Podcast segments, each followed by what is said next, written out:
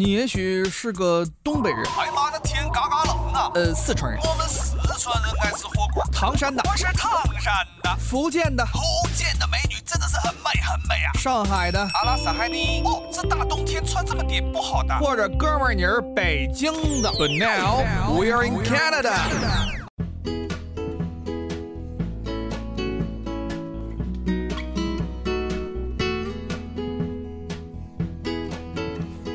大家好，我是胡不归啊。今天我们做一期节目，呃，讲一讲最近在网上比较流行的一种说法啊，叫做全职儿女。可能听众们已经听说过，就是现在呢，因为呃，无论是美国还是加拿大，经济都不是很好啊，尤其是经济恢呃疫情过去三年疫情恢复的时候呢，呃，现在呢开始大家开始恢复，但是呢又发又发现呢，呃，整个通货膨胀很高。央行呢开始加息，呃，我身边很多买了房子的一些人呢，都对这个房屋贷款，呃的带来的压力觉得很头疼，嗯，不不知不知所措了。有的时候又遇上很多，比方说大的这个高科技公司开始裁员，呃，会不会呃联想到这些呃普通的传统的行业也出现这些呃停止呃招人的这么一个一个现象？那么我们也有亲戚，因为我们都是华人嘛，我们也有亲戚朋友在国内，呃，也也陆陆续续的知道有一些，比方说国内的一些大厂也开始进行了裁员，在这个过程当中呢，呃，就失业突然间就成了一个呃大家经常会讨论的这么一个问题。那么年轻人的失业，呃，对对于我们来讲的话，可能我们知道的很少。但因为我们也是很多都是呃中老年了，呃也到了一定的年纪以后呢，年轻时候的经济形势跟现在完全不太一样，所以我们很难听到呃年轻人在工作上呃所遇到的一些呃挫折或者是挑战。但是最近网上有这么一篇文章呢，就讲到了全职儿女这么一个现象，就是有相当一部分的人呢，他们做了什么呢？就比如说咱们在去年或者是前年失业以后，嗯，年龄也就大概大学毕业吧。大学毕业，我们想想，二十五岁到到不到三十岁啊，就这么这么一个年龄，对吧？那有男有女，这些这些人呢，大概就是。没有没有办法找到工作，虽然有高学历，但是没有办法找到工作，那就在家里面所谓的就是啊蹭吃蹭喝。那这个时候呢，父母呢，如果说他的身体情况还不不错，还有的在工作，那么还有一些临近退休，他有一部分退休金，他就会给自己的子女呢发几千块钱，嗯，作为一个补偿。那么有的人呢，就是觉得这个这个完全是啃老嘛，你年轻人，父母把你培养成这个。呃，大学生，然后毕业以后呢，希望你能够到社会上去找一份工作，挣钱养家，最好呢是能够成成为一个独立的这个社会人，这样不是很好吗？这是在我们都是过去几十年来，我们对这个所有的子女教育里面的一种最基本的一种期望。但是现在呢，就是年轻人也也也说到这个问题，他说。那我现在外面经济情况其实很不好，我也没有办法找到满意的工作。那么我呢，同时我如果我出去工作的话，我家里还要雇请保姆来照顾我的父母，呃，那钱不是也花出去了吗？如果说我自己劳动，然后父母给我发钱，呃，以这种模式呢，不等于就是等价交换吗？后后来我在网上也看到了一篇文章，其中他就有一个小伙子，他就呃举了一个例子，他说他一天早上是从早上六点钟就开始了，先呢要为全家人来准备早餐，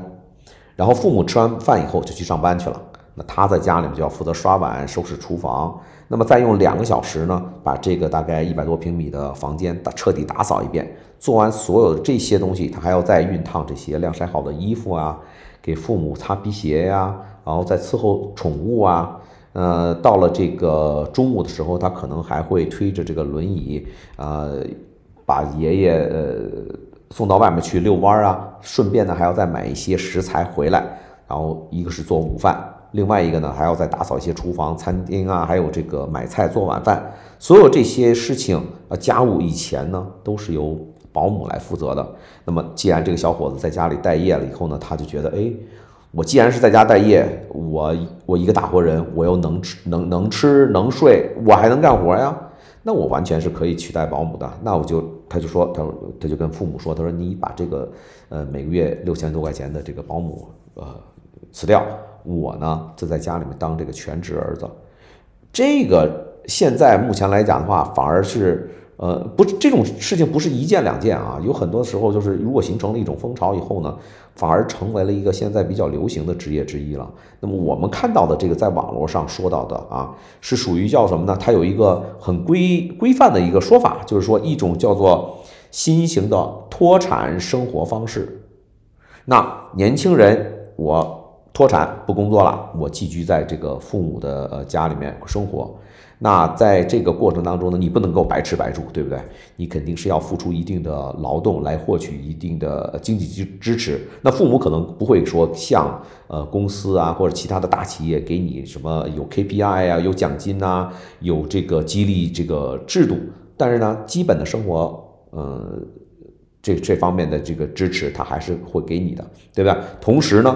呃。因为是父母嘛，他可能就对你的这个要求不是特别的呃严厉了。小的时候我们可能严厉，比方说在你上大学之前，我们都知道中国的父母或者华人的父母都其实都是很蛮严厉的啊，都希望自己的这个子女能够有一个很好的未来啊，呃找到这个自己满意的一个职业目标嘛。那么现在呢，呃，可能不要求不是这个，他只是说，哎，我呢也年纪大了。你呢？正好没有什么，没有暂时找不到工作，可能还处于一个就是说在调整的这个期期间，有那么一年两年。那么我们各取所需啊。我呢，我我我把保姆辞掉，你来帮助我做事情。你毕竟是家里人嘛，我还可以给你钱，对吧？很多时候呢，这个我们在看这个问题的时候，只可能只有说每一个当时的这个家庭自己，他能够体会到。啊，这样的情况到底是什么？他知道，呃，子女的需求，也知道作为子女也知道父母的需求。我曾经看过一本书啊，叫做这个日本人写的，他就是说面对老去的勇气。当时他说到这个，他自己是五十岁的时候，他面对自己七八十岁的这个呃父亲呢啊，他当时呢的感觉就是，他需要陪伴一下，他没有办法呃完完全全的去顾顾着工作，然后呢就是。呃，把父母啊抛在一边，呃，我就不管了，然后我就去，我就去工作，然后你的这个生老病死，我呢就请呃医护人员，或者说请护士，或者是全请一个全职保姆来做。那我要去做社会人，我要到外面去跟别人去拼去抢啊，去争取很多的这个社会资源。我要在社会上呃成为一个呃顶天立地的人。呃，我觉得从。现代的这个生活，尤其是到了二十一世纪，我们我们能够知道的是，每个人对于自己在社会上的角色，呃，怎么看这个问题，其实起到了很大的一些变化。有的人，有的人喜欢，就是说一定要，啊，呃，争强好胜，呃，要做顶天立地，要做人上人。那么还有一些人，可可能就是说会会看的看待生活的时候，会从不同的角度去，会更多样化。比方说，他他们会认识到自己来到这个世界。啊的时间其实是有限的，他们需要享用这段时间呢，一个是多多陪伴自己的家人，另外一个呢是多去呃旅游啊，去看世界呀，去体会不同的人生啊。那么他们可能也太不太愿意呃。在一个工作岗位，或者说是在一个领域里面，呃，深耕。有的人喜欢说，你一定要，你要想成为一个专家的话，你要在一个领域里面深耕。那么有一些，有相当一部分的人其实并不愿意这样做，他只是觉得，我，比方说，我赶上了在过去的三十三十年、四十年，我赶上了国内啊经济发展的一个大的蓬勃发展的时期。那么我积累积积累下来一定的财富，虽然不是说巨富，但是呢，小康生活是可以的。呃，我的比方说，呃，父母啊，爷爷奶奶啊，他们有留下了一部分财产，呃，虽然不是说呃能够让你呃成为一个什么呃霸道总裁那样的，或者说是富二代，但是普通生活啊是可以的。那这样的人，他对于工作的这个需求，其实讲起来并没有像一无所有的人那么迫切，他完全可以就是把自己生活的节奏放慢，然后开始享受一些。我们在呃每天在职场上拼搏的时候的那些人享受不到的一些闲暇啊！我记得我以前曾经在呃二十五岁的时候，因为想当时想出国嘛，然后就呃把工作辞了，我就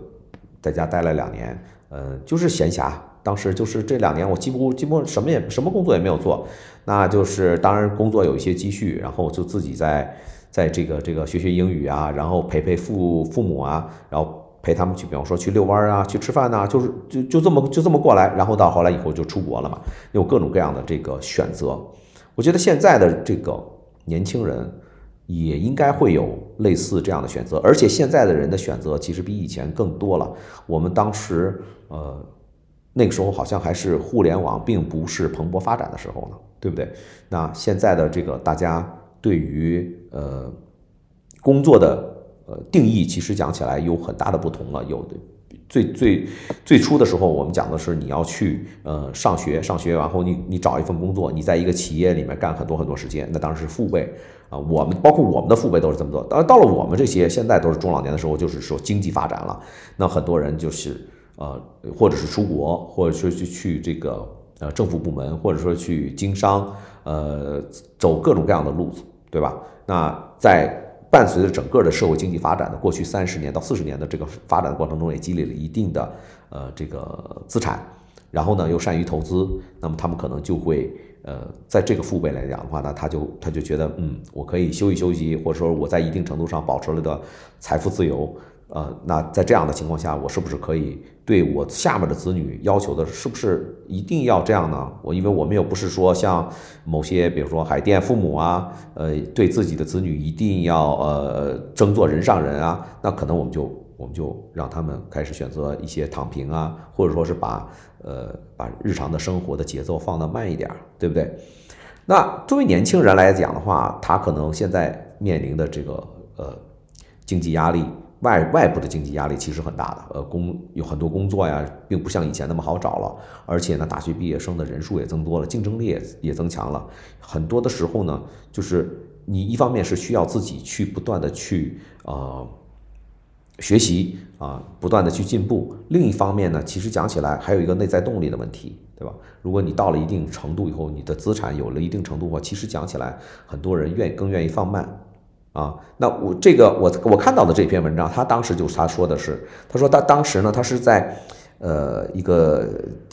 四川的一个九八五的院校啊，学的当时是信息资源管理。呃，这个信息资源管理的话，我们曾经就是搞过这些 IT 的这些人知道，就是他的真正的技术方面的呃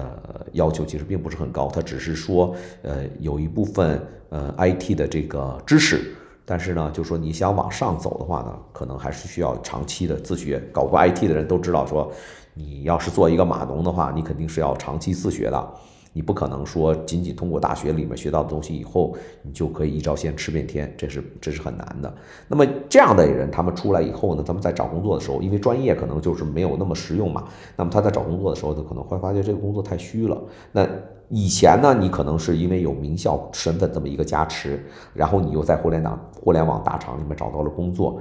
薪水还可以。那等到这个经济呃萧条的时候，或者说经济不是很那么很好的时候，那各个行业都在裁员，你作为一个非生产部门的这个员工，就有可能嗯被列入这个裁员的名单，那你就你就会你就会。成为这个呃公司或者集团降低成本的这么一个目标吧，那你的岗位可能就就被裁掉了。那裁掉以后你怎么办？你怎么办？你你你要去找工作，很多人说着急的找工作。我们知道很多的这个呃中年人现在，比方说三十五岁、四十岁、四十五岁，也有人被裁了。加拿大，我们前一前前一阵子我们也说过，大概在五十五岁的时候也会出现类似这样的情况。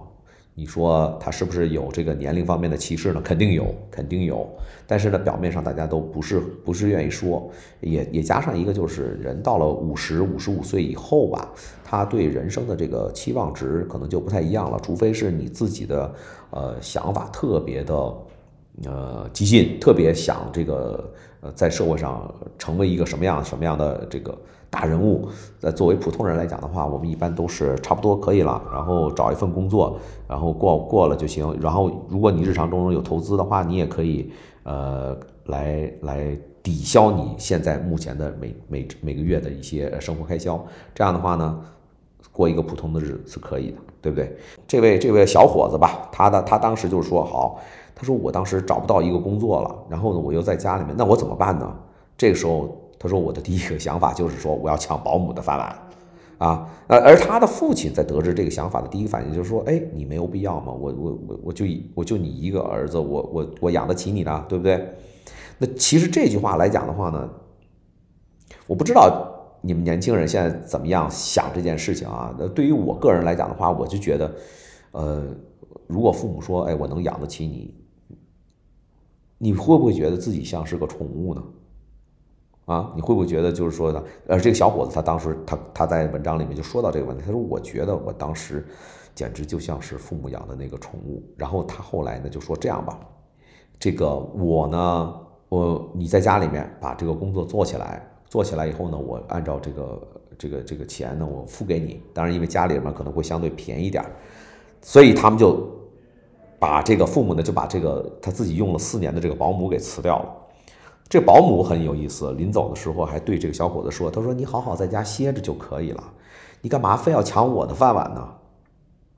是啊，有的时候就是人生就是这么尴尬啊！你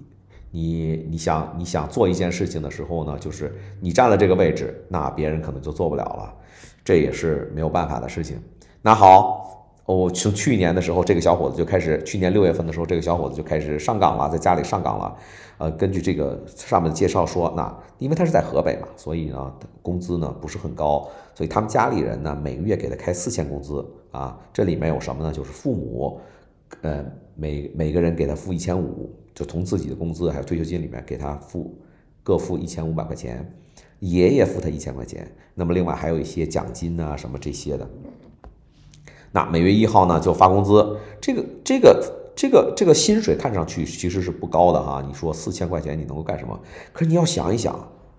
我们在我们在这个美国或加拿大的这个这边的人啊，年轻的孩子都喜欢在什么呢？都喜欢在十八岁的时候认为自己是成年人了，然后就要出去独立生活。你知道现在的呃，无论是呃美国还是加拿大，他们在外面，如果一个年轻人在外面独立生活的话，他每个月仅仅是房租这一块。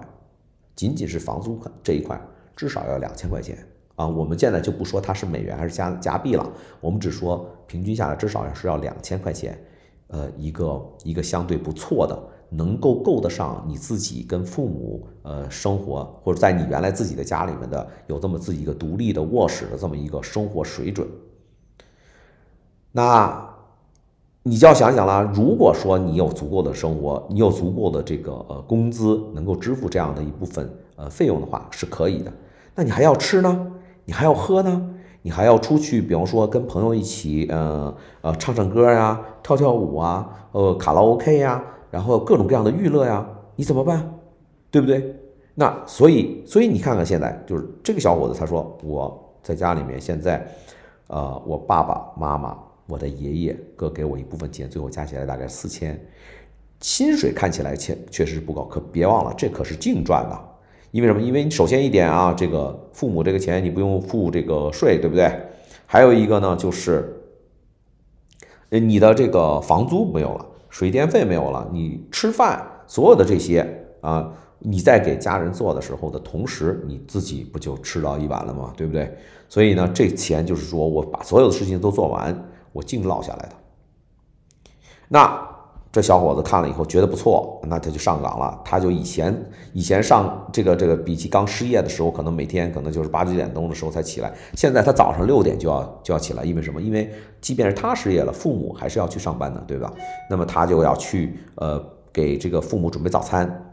啊，六点钟就要起来了，接下来就开始打扫房子啊，洗晒衣服，然后给花草浇水啊，喂猫喂鱼啊，喂狗，对吧？把遛还有遛狗，把事弄完了以后呢，还要去照顾爷爷啊。那还好还好，就是说爷爷虽然大概七十多岁了，嗯，现在呢身体还算健康。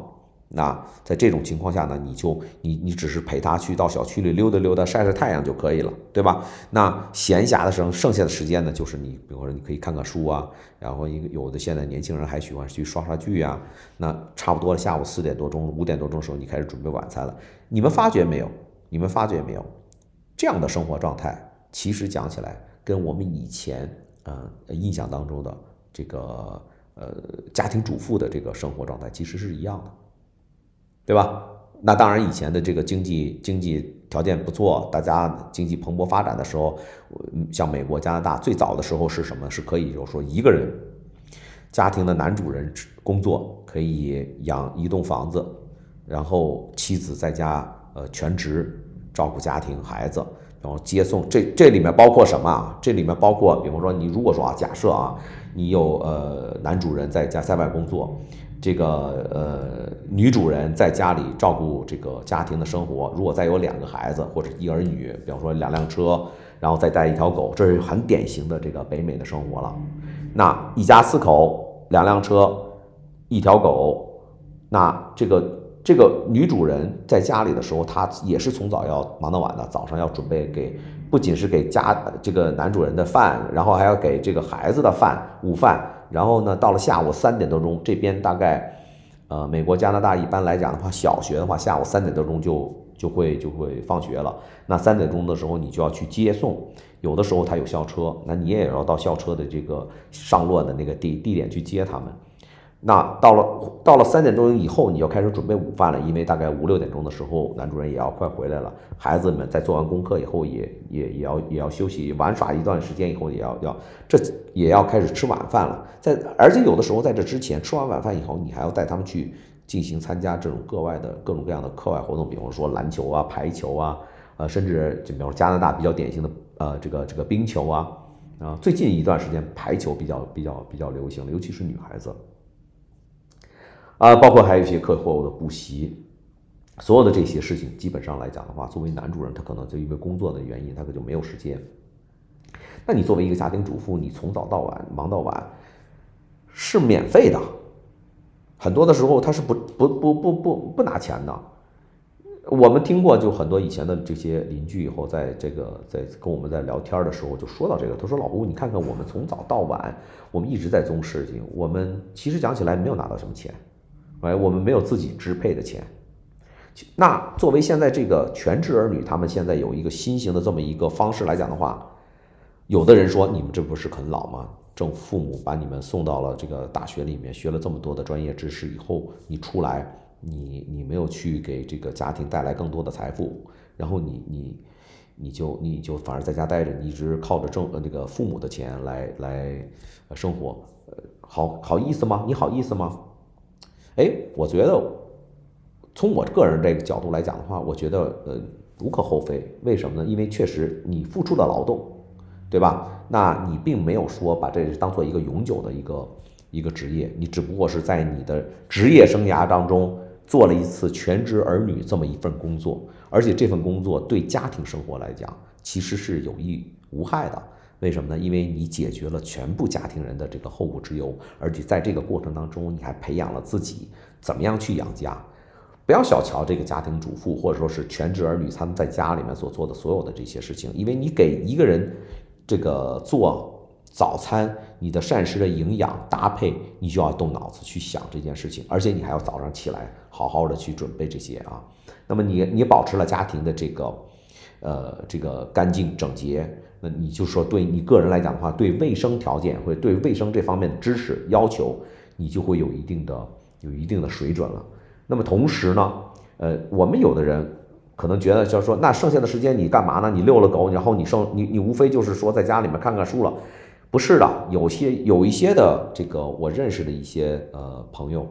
呃，他们在这个家里面，他们当然他们做家庭主妇做了大概有有二三十年了吧。最早的时候，以前也是在外面自己开广告公司啊，开各种各样工，跟跟老公一起打拼啊。然后后来就慢慢慢慢回归家庭，然后照顾孩子，照顾老人。好，他就跟我说，他说我们其实讲起来，呃，对外面给我们的一个呃标称，或者是你现在讲叫全职儿女，或者是以前讲的叫做这个家庭主妇，其实我们对社会的变化的那种认知度或者感知能力很强。比方说，他说我们在呃日常生活当中，我们要去银行，我们就要去医院，要照顾老人生病啊，说我们要照顾，然后我们要给去选保姆，我们要开着车去做这各种各样的投银行的理财。为什么？因为我们虽然不挣钱，但是我们要知道怎么花钱，我们要怎么样在最大最大程度上让我的钱呢，就是升值啊，钱生钱呀。那么除了银行的银行这部分的理财以外，我们还要去考虑地产方面的投资。哎，他就跟我说，他说我做，其实讲起来，我做的这个二十年之内，这个这个这个家庭家庭主妇，还有就是说在家里面做的所有的这些事情，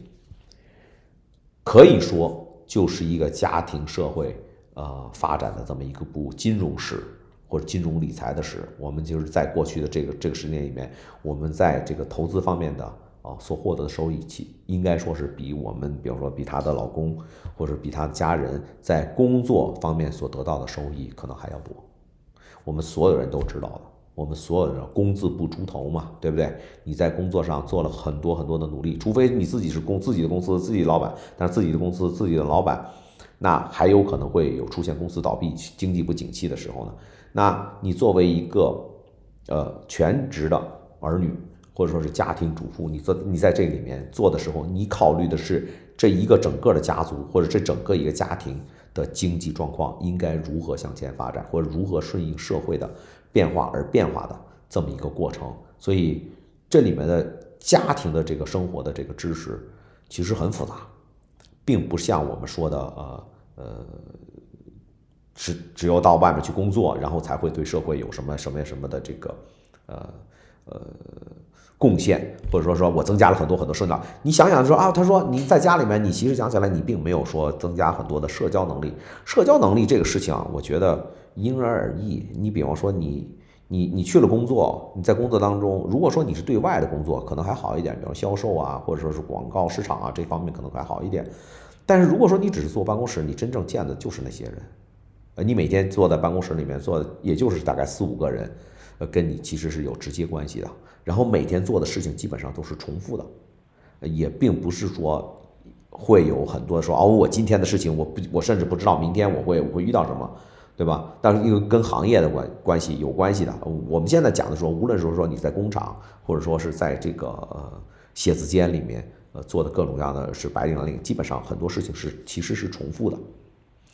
那那你在生活当中可能就不是了，对不对？你今天，你今天可能遇到的事情，明天可能就不会重复。那么你家里面刚可能随着年龄的这个增长，家里面刚开始的时候，可能大家大家都健健康康的，到了一定程度以后呢，你就会发觉父母变老了，爷爷这个这个身体不行了。然后就需要很多很多的去照顾，而且我们的这个这个华人社会不仅仅是华人社会了，各种各样的这个各个其他各个国家，美国、加拿大，他们的社会里面都是有这样的问题，就是基本上都是以家庭为单位的，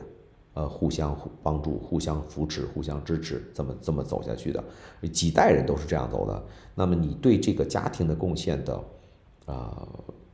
这么几年，你作为一个全职儿女，你你对家庭所做的贡献，而且其实讲起来。能够帮助你个人，啊，在看待家庭的这个生活的时候呢，是从一个全全面的角度来去看的。因为什么？因为你以前只是作为那个家庭的一份子，这个家庭自己往往什么样的方向去走，比方说投资理财方面，或者说是这个健康呃方面，他们是怎么样的一个变化，你是不太在乎的，对不对？你就好像是个雇员的这种心态。但是你现在作为一个家庭这么一个所谓的我们讲说是啊有限公司的一个管理者。那你看待这个家庭生活的呃方方面面的时候，你的角度就完全不一样了。你从里面其实可以学到很多很多，呃，不仅仅是家庭，而且还是社会方面的一些很多重要的知识和技能。我觉得从这一点上来讲的话，我们我们整个的这个社会，慢慢慢慢的应该是，呃，对这些全职儿女。应该是给予肯定的一个状态，我觉得是的。而且呢，如果说你要是呃用工单位的话，你你你发现这样的一个，曾经有过一年或者两年的这个在家里面做全职儿女的这个呃工作的这些年轻人，你们其实还是应该呃我个人的建议啊，我觉得其实从从这个全面发展的这个角度来讲的话，这样的人其实。更可能更优秀一点，因为他对社会变化的敏锐程度，呃，要比完完全全去上班的这么一些职工可能会强，可能会强，因为什么？他接触的呃社会的方方面面太多了，哎，也不不仅仅是说你小商小贩去这个买菜，然后水电费各种跟政府部门的这些打交道，然后还要到银行各种金融部门呃理财这方面的知识，他也有。那么更重要的是，就是说在房地产投资，然后这个包括家庭装修，包括去医院里面，我们跟这个医护人员怎么样去打交道，怎么样去关注自己家人的这些呃病情，怎么样去呃去了解他们的这个需求，所有的这一些都是你作为一个全职儿女在家里面这一两年所受到的培训。你说这样的人难道不是一个人才吗？其实有的时候，我们只要从有一件事，同样一件事情，我们看到的是啃老；另外从另外一个角度来讲，我们看到的就是一个全方位的职业培训，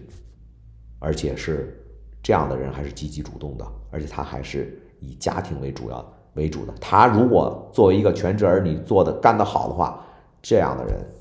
一定是个人才。当然，这是我的看法。今天的节目我们就到这里面，啊，祝大家愉快。